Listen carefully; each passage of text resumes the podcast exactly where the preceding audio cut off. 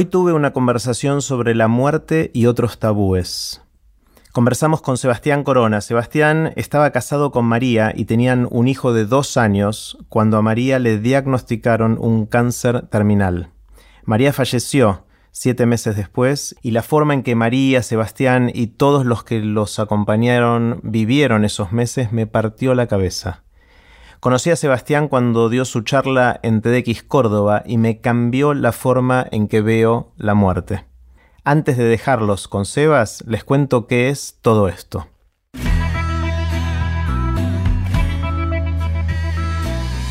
Esto es Aprender de Grandes, el podcast donde comparto lo que aprendo mientras intento aprender durante toda la vida y lo que converso con gente que admiro. Dividí la conversación con Sebastián en tres partes. Puse los links relevantes en aprenderdegrandes.com barra Sebas. En esta primera parte conversamos sobre el tabú de la muerte, sobre una convención de empresas de pompas fúnebres y varias cosas más. Con ustedes, Sebastián Corona. Hola Sebas, ¿cómo estás? Hola Jerry, muy bien, gracias por invitarme. Al contrario, un placer. Eh, siempre me gusta empezar con una pregunta amplia y en, tu caso es una pregunta bastante especial eh, que me quedó picando desde que te escuché dar tu charla en, en TDX Córdoba hace un tiempito. Y es que aprendiste en el proceso de la enfermedad de María, de tu esposa. Bueno, además de, aprender eh, un curso acelerado sobre el cáncer, que no era algo que, que realmente me, hubiera interesado demasiado antes. Eh, aparte de esa obviedad, yo creo que lo que más aprendí en toda esa experiencia fue que verdaderamente no hay plan, verdaderamente no hay sentido. No, el, que, el, control que queremos tener sobre la realidad es absolutamente ilusorio. Eh, que no, a ver, en realidad yo toda mi vida lo viví así, la viví sin plan, Siempre dije que mi horizonte de sucesos es una semana, no me pregunte más de, acá una semana, siempre viví así. Este, incluso con María, nuestra relación siempre fue así, nunca dijimos, nos ponemos de novios, tal, el año que viene hacemos tal cosa, siempre fuimos haciendo lo que se fue presentando. Y, y esa, esa ausencia del plan está buena y es divertida cuando tenés 20, cuando tenés 25, a los 30 seguís sin plan y todo el mundo a tu alrededor parece que sabe lo que está haciendo, que tiene un, objetivo definido ahí, bueno, y te empezás a sentir un poquito pelotudo.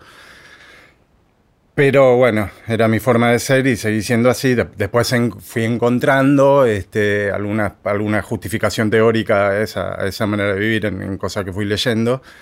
Este, pero hasta, qué punto me dice, claro, estoy justificando mi responsabilidad y mi, falta de, dirección en la vida, le, estoy encontrando una justificación intelectual a esto. Hasta que el, un buen día que María me dice, este, ya hacía, no sé, como 18 años que estábamos en pareja, 10 años viviendo juntos o algo así, y me dice, eh, che, ¿por qué no tenemos un hijo? Cosa que yo no quería saber nada, porque este, siempre mi, valor número uno en la vida era la libertad y a lo que más le escapé toda la vida era la responsabilidad de tener un hijo, era justamente todo lo contrario de eso, así que yo por mí no quería saber nada, pero viene y me dice eso después de 18 años de relación, tengo 37, quiero tener un hijo, ¿cómo le voy a decir que no? Y dije, bueno, acá me abrocharon. Incluso habíamos, teníamos unos mangos juntados que estábamos planeando un viaje, porque ella ya con la familia había recorrido el mundo prácticamente, y yo lo más lejos que llegué en mi vida fue hasta para ti, con la familia de María, que nos invitó una vez. Este, entonces estábamos ahorrando para eso y si, si esa plata, encima la hija de puta, mira cómo me saca el tema. ¿Viste esa plata que estamos, yo sé que estás entusiasmado, que estás mirando, no sé, fotos de Marruecos y cosas así. Pero si esa plata más bien la usamos para, hacer una piecita ahí, tirar esta pared, poner un entrepiso y hacemos una piecita ahí para tener un nene. Así me lo planteó. Y en cuanto me lo terminó de decir, yo dije, ya fue, no voy a poder decir que no. Incluso me acuerdo que le dije, bueno, en este momento no me despierta ningún entusiasmo la idea porque vos me estás poniendo una libertad concreta que la conozco contra un futuro pibe hipotético, que fantasmal, una entelequia, me está poniendo una entelequia en un plato de la balanza, en el otro lo que fue mi vida hasta ahora, obviamente que gana mi vida hasta ahora, pero, pero supongo que cuando el pibe nazca y sea un pibe concreto, lo voy a amar y me va a importar mucho más que mi libertad, que fue efectivamente lo que terminó sucediendo. Así que bueno, acepté eh, y por primera vez en mi vida y en nuestra relación tuvimos un plan, tuvimos un, objetivo, por primera vez a los 41 años, ponerle algo así, me sentí un adulto. Que, estaba, que sabía lo que estaba haciendo. Estamos tirando esta pared, estamos poniendo el entrepiso ahí, abriendo la ventana, comprando la cuna, todo lo demás, buscando al nene y el nene aparece y, es el nene soñado, lindo, personaje, bravo, este, porque siempre con, con Mari preferíamos lidiar con los problemas que trae un pibe bravo que un pibe tranquilito. Este personaje ocurrente, todo, nace nuestro. Y entonces todo el plan está funcionando perfectamente. Y ahí aparece el cisne negro lo que nadie podía prever, aparece el cáncer. María se enferma y ahí, bueno, yo, yo paso de, una vida y de responsabilidad absoluta a no solamente ser padre, sino ser padre, cuidar de una moribunda y, y ahora padre solo, padre viudo. O sea, mi vida se dio vuelta como una media. Y como que toda, esta experiencia, o sea, bueno, por primera vez teníamos plan, el plan se fue al carajo, el, plan obviamente era envejecer juntos viéndolo crecer al nene, que era lo único que nos faltaba hacer como pareja. Y ahí nos ajustamos a ese nuevo plan que nos impuso la vida, que fue, bueno, te cagaste enfermando de cáncer, te vas a cagar sufriendo, te vas a cagar muriendo, fin. Ese era el plan a la vista. Tampoco salió así, porque aparece un cisne blanco ahí cuando se suponía que todo iba a ser negrura y que fue que esta hija de puta termina saltando a la fama, así que de repente cuando María se está muriendo está saliendo en la tapa de Clarín y en la tele, este, en medio de lo que fue, como cuento en la charla, una, fiesta de despedida totalmente eh, imprevisible. O sea, yo conociendo a la María, yo no esperaba que, pudiera ser muy distinto, porque una cosa es esperar eso y que realmente termine sucediendo, ¿no?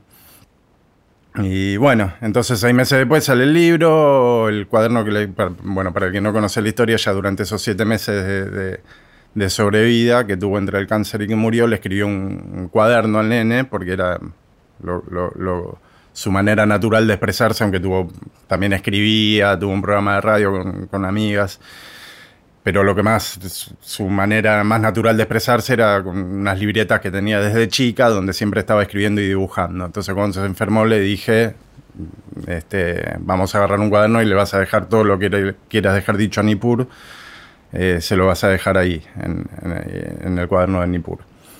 Salió el libro porque las amigas que lo, que lo venían leyendo, este, a lo último cuando ya estaba terminal, un par de ellas que son escritoras publicadas y todo, le dijeron, che boluda, esto está buenísimo para publicarlo. Después, ¿nos vas a dejar presentarlo? Sí, buenísimo, moverlo en editoriales, ella le encantó la idea. Así que por suerte yo no tuve que lidiar con esa decisión. Pero bueno, seis meses después de, mi viudez, cuando todo debería ser eh, una gris rutina de dolor y de vacío y de nada más que eso, Sale el libro, se convierte en bestseller y yo de repente estoy de vuelta en la tapa de Clarín y yo de repente estoy haciéndolo este, llorar a Fernando Bravo por teléfono mientras le estoy bajando a abrir a, Telefe Noticias que se va y de paso le abro a que sube. Y yo digo, esto es, bueno, esto es un delirio total, no me vengan a joder con que acá hay sentido o hay plan, acá puede pasar cualquier cosa. Este, un año después estoy hablando en TED y ahora estoy acá. Así que bueno, toda la experiencia fue como que eso que yo ya era mi manera natural de vivir sin plan y que, que después le había encontrado una justificación teórica. Eh, esto fue realmente, o sea, fue como una cosa saber que la Tierra es redonda, pero esto fue como subirme un cohete, salir, estar en órbita y ver que la Tierra es redonda. Vi con mis propios ojos que realmente no, no, no hay plan y no hay sentido y que y que bueno, por el otro lado, la, parte buena de eso es que somos mucho más flexibles de lo que nos creemos. Este, pues no creo ser muy pasan cosas inesperadas. Sí, no creo ser muy excepcional en, ese sentido ni ningún otro. Y cuando, si, a mí me hubieran dicho unos meses antes que yo iba a ser capaz de sortear eficientemente todo ese proceso, yo hubiera dicho, pero ni en pedo, yo no duro ni 15 minutos en esa situación. Y bueno, es mi situación hace años y acá estoy y, la voy piloteando, así que el lado bueno es eso. No te van a salir tu planes como vos crees que te van a salir, van a pero te van a pasar otras cosas y las vas a poder manejar. ¿Qué edad tenía Nipur cuando diagnosticaron a María? Tenía dos años y medio, un poco más de dos años y medio. y ahora tiene siete. Y ahora tiene siete. Sí. Mm. ¿Y él leyó el cuaderno? todavía, no, todavía, no. ¿Sabe que existe? Sabe que existe, sabe todo, sabe que existe, que se publicó, sabe que es famoso, que salió en el diario, siempre, siempre lo dice. Pero, pero no, no lo leyó todavía porque como recién ahora está terminando primer grado, eh, recién ahora está empezando a leer con, con fluidez. Eh, yo no se lo quiero leer yo como le leo un, cuento cualquiera. Quiero que sea él mismo que lo lea, así que... ¿Y María se lo escribió al Nippur de qué edad? María lo empezó a escribir y se lo estaba escribiendo como, como un... como el Nippur que ella conocía, un, Nippur niño, ¿no? Mi única intervención en el cuaderno, yo, yo, no, lo, yo no, leí, no lo leí hasta el final, hasta el final final. Eh, en parte porque no me quería quebrar adelante de ella, eso estaba medio como, como prohibido tácitamente, porque si ella no estaba haciendo melodrama con su muerte, menos vos que vas a pues. seguir vivo, ponerte a hacer melodrama delante de ella. Así que yo trataba de evitar toda situación donde me pudiera quebrar y leer el cuaderno me iba a quebrar, entonces este, bueno, un poco por eso y un poco porque me conozco y me iba a querer meter a, intervenir, a, decir ponele esto, ponele el otro. Eh, entonces me, quise mantener a distancia, pero más o menos venía viendo que era que todo se dirigía al, al, Nippur que ella conocía, un Nippur chico, y yo le dije, che, mirá que el libro lo va a leer toda la vida, así que fue mi única sugerencia. Y ella al final le puso como un, como un apéndice de apostillas para, para un IPUR más grande. Este, así que tomo mi sugerencia y hay, parte para todas las edades, digamos. Una de las cosas, Sebas, que me, impactó mucho cuando te escuché en vivo en Córdoba, cuando diste tu, charla, eh, fue esta la forma en que manejaron la muerte. Y después el título de la charla es una muerte impúdica, que, creo que es un buen resumen de la sensación con la que me quedé de escucharte. Estas son una de las experiencias que uno puede fantasear o, no sé, pensar teóricamente cómo reaccionaría en cada caso, pero la verdad es que hasta que no pasa uno no sabe cómo lo va a manejar y cualquier cosa que diga es mentira o, no, no, tiene por qué necesariamente ser lo que va a suceder cuando uno se tenga que enfrentar a, una situación así. Eh, y ustedes la manejaron de una manera que no es la, entre comillas, la típica. O sea, cuando en muchos de estos casos escuchamos, la gente niega, la gente oculta, eh, la gente, no sé, se avergüenza o eh, habla sin hablar, sin decir, con tabúes. Y la sensación que me dio es que ustedes lo manejaron justamente al revés de todo eso. Contame, un poquito cómo fue y si fue más de por ella, por sus características, cómo vos jugaste en todo eso. Mirá, yo primero no, no, fue, no fue pensado, digamos, no, no, no fue que, yo pensé en algún momento, bueno, esto lo vamos a, manejar con tal estilo. Fue como no fue saliendo naturalmente. Ahora, después, con todo lo que pasó después, yo tengo que retrospectivamente ponerme a analizar y ver dónde... O sea, porque a mí no me llama la atención lo que nos pasó. Eh, termino entendiendo que llama la atención por toda la repercusión que tuvo ya lo tengo que asumir y tengo que aceptar. No entiendo muy bien por qué que esto haya generado tanto quilombo. Em, pero, no sé, yo creo que fue una decisión porque también cuando, le cuento a la gente que la, primera charla que tuve con María después de que la operaron, cuando, cuando después de un par de días para que se recupere, esto lo, que lo cuento en la charla, fue cuando me senté y le dije, mira, te vas a morir. Y cuando esto, cuento esto, la gente me mira como diciendo, con admiración, como diciendo, qué pelotas que tenés, cómo fuiste capaz de sentarte y decir eso. Y yo, la verdad es que no, no se me ocurre otra manera de haber manejado eso. No, no. Sos vos. ¿Eh? Sos vos hablando. Sí, pero además, además por, por toda una serie de razones. Este, por ejemplo, yo, durante esos dos días, yo obviamente pensaba, pensaba, pensaba, ensayaba este, el discurso que le iba a decir en esa charla. Y, pensé que, bueno, esto es, eh, cada minuto a partir de ahora vale oro para ella, porque cada minuto lo tiene que aprovechar para, para lo que sienta y necesite, son sus últimas oportunidades para lo que sea. Para, para ser consciente de eso y para aprovecharlo tiene que tener totalmente asumido que se va a morir. Entonces, tenemos que asumir desde ya que se va a morir. Por un lado. Por el otro lado es siempre mejor como, porque, o sea, siempre hay una luz de esperanza, siempre puede ocurrir el milagro. El, mismo el cirujano nos dijo previamente a esta charla, al, día siguiente de la operación, vino el cirujano y nos dijo, eh, cuando salió del, quirófano y nos habló a mí y al padre de, María, la cara y las cosas que dijo fueron totalmente espantosas, pero cuando fue a hablar con los dos, con María ahí presente, obviamente hizo mucho. Y el tipo dijo, yo tengo una paciente que hace 10 años la operé en un cuadro muy parecido al tuyo y todavía sigue, sigue con la quimio, sigue como si tuviera una enfermedad crónica. Bueno, cuando, al día siguiente cuando yo hablé con María le dije, sí, te está contando de esta mina que hace 10 años y, todavía está bastante bien, pero no te está contando de las otras 9.999 que, que la quedaron, obviamente. Este, entonces siempre es mejor, yo en esa charla le dije, mira, de, acá a este mes hasta que empiece la quimio, eh, eh, por, por default vos te vas a morir.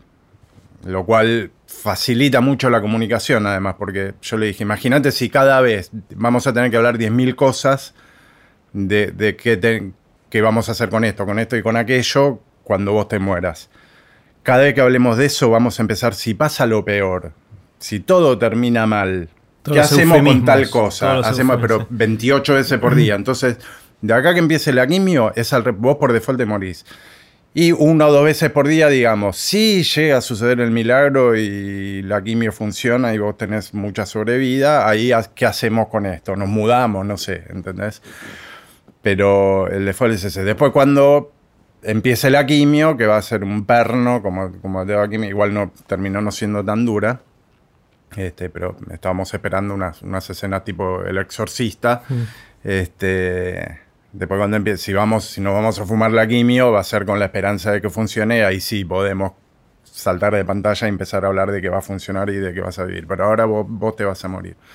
Entonces mejor arrancar por lo peor y, y después abrirle la puerta. Una sorpresa positiva. Claro, totalmente. Mm. Y, y sí, hay mucho tabú alrededor de esto y y, que es. Porque el tabú. Bueno, yo em, terminé dando. Todo esto lo tuve que pensar en realidad después de la charla TED porque me contrataron. Esto es muy bizarro. me contrataron después, al año siguiente, para dar una, una charla en Mendoza. Este, que me decía, sí, es para un evento empresarial, ¿te interesaría hablar? Y yo, sí, como no, pero y no me decía qué evento empresarial de qué. Yo decía, ¿por qué tanta vuelta? Resulta que era la Convención Latinoamericana Internacional de Empresas de Pompas Fúnebres. Upa. qué buenas vueltas de la vida. que tienen un, a, todo cool ahí en, el, en el Intercontinental de Mendoza, todo tomado por la convención esta, primer piso sala de exposición con stands y, ataúdes. Lo primero que te encontrabas es en, un, puestito con un ataúd contra la pared y vos decís, ¿qué hace un ataúd parado contra la pared? Entonces el, tipo abría el ataúd y adentro estaba todo lleno de cerveza Corona, era una heladera. Y después entraba y había no solamente ataúdes y urnas y mortajas y todo lo que se te puede ocurrir, había carrozas fúnebres que yo no sé cómo hicieron para subirlas al primer piso, porque son miden como 8 metros cada una, no sé mm. cómo lo metieron ahí, pero estaban ahí todos en exposición buena.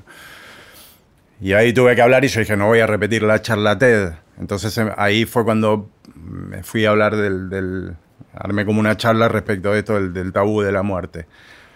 Para tirarle también a ellos que, porque hay una, con, con María nos costó mucho encontrar Las amigas nos costó mucho encontrar un, velatorio que no fuera lo que son todos, que parecen una iglesia del siglo XIX para atrás, todo, todo, solemne, todo oscuro, todo recargado, madera, así que cruce por todos lados. No, no queríamos, yo lo quería hacer en casa, pero en casa el tercer piso, ascensor, era, era un quilombo.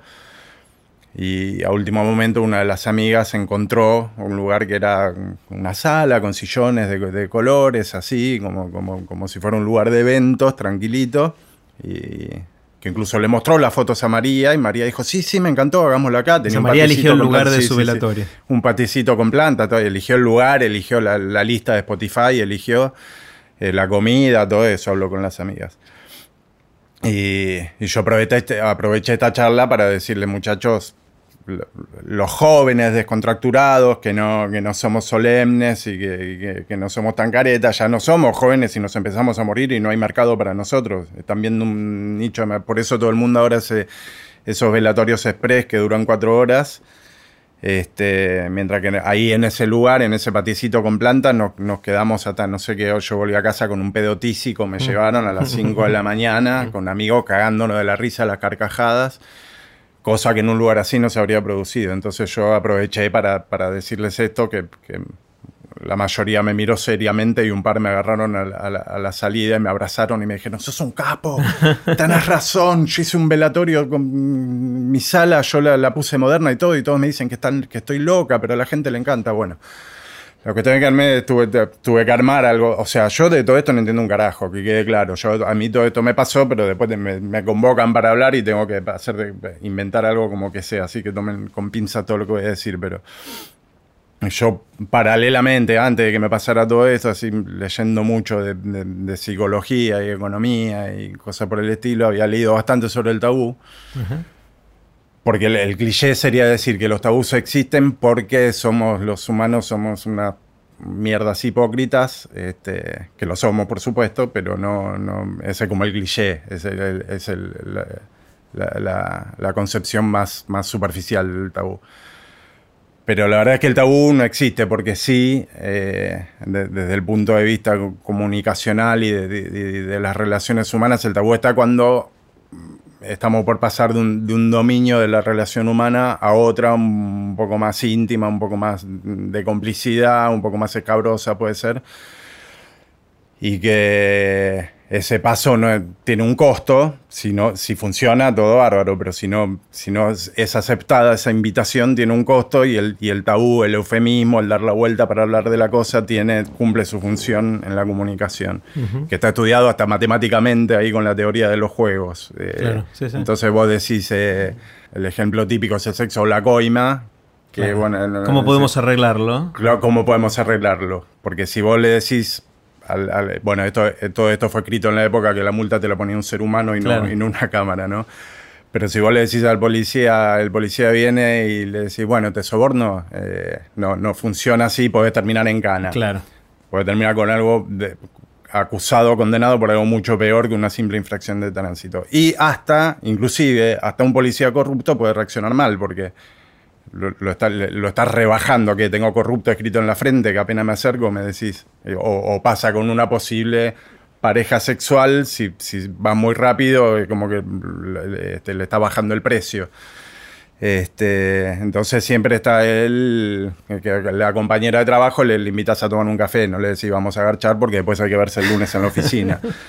Eh, entonces el, tabú cumple esa función de, dejar una puerta abierta para hacernos los boludos de que acá la invitación a la coima... mitigas el riesgo, mitigas el riesgo. exactamente. Entonces, si sale es win y si no sale tampoco pagas el costo más alto de, de esa movida.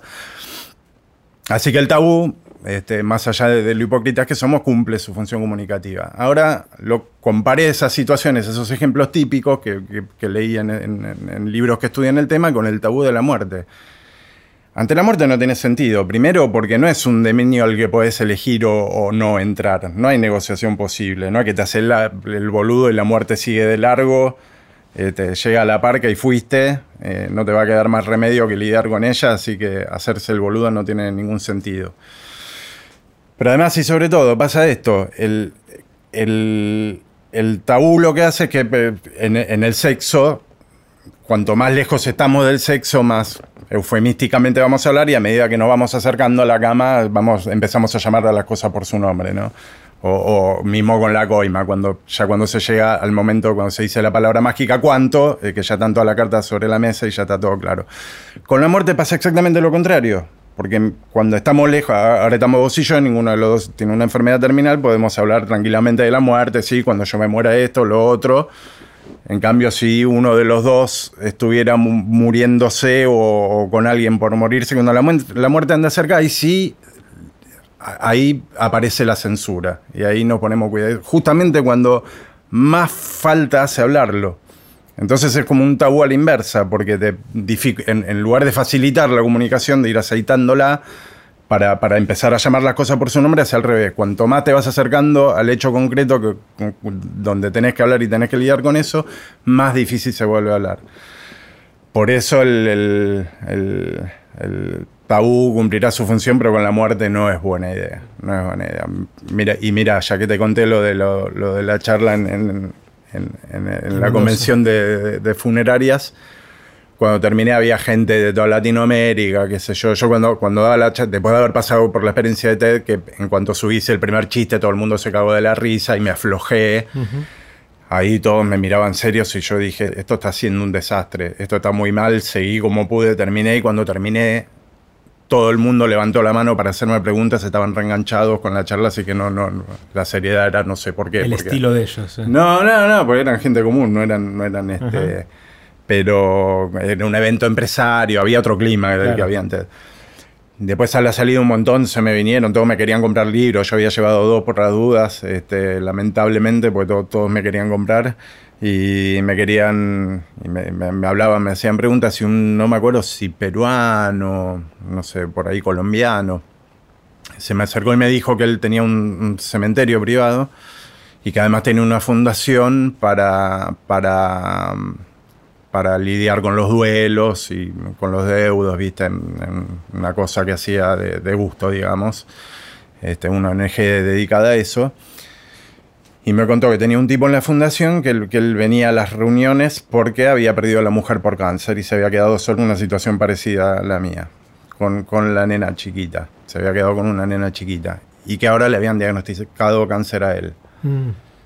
Y que no se animaba a hablar con la hija. Y pasaban los meses, los meses, y el tipo me dijo, mira, después de haber oído tu charla, yo me vuelvo en la primera reunión, cuando lo vea, le voy a decir, habla con tu hija, habla ya con tu hija por todo esto que yo estaba diciendo. Es la, última oportunidad que tenés de hacer lo que, lo que quieras hacer, de decirle lo que le quieras decir, y también para ella va a ser la última oportunidad. Me dijo, yo llego y le digo, habla con tu hija ya. Así que bueno, si, sirvió para ese caso, ya está, ya sirvió para algo haber, haber ido a Mendoza, haber dado la, la charla y todo.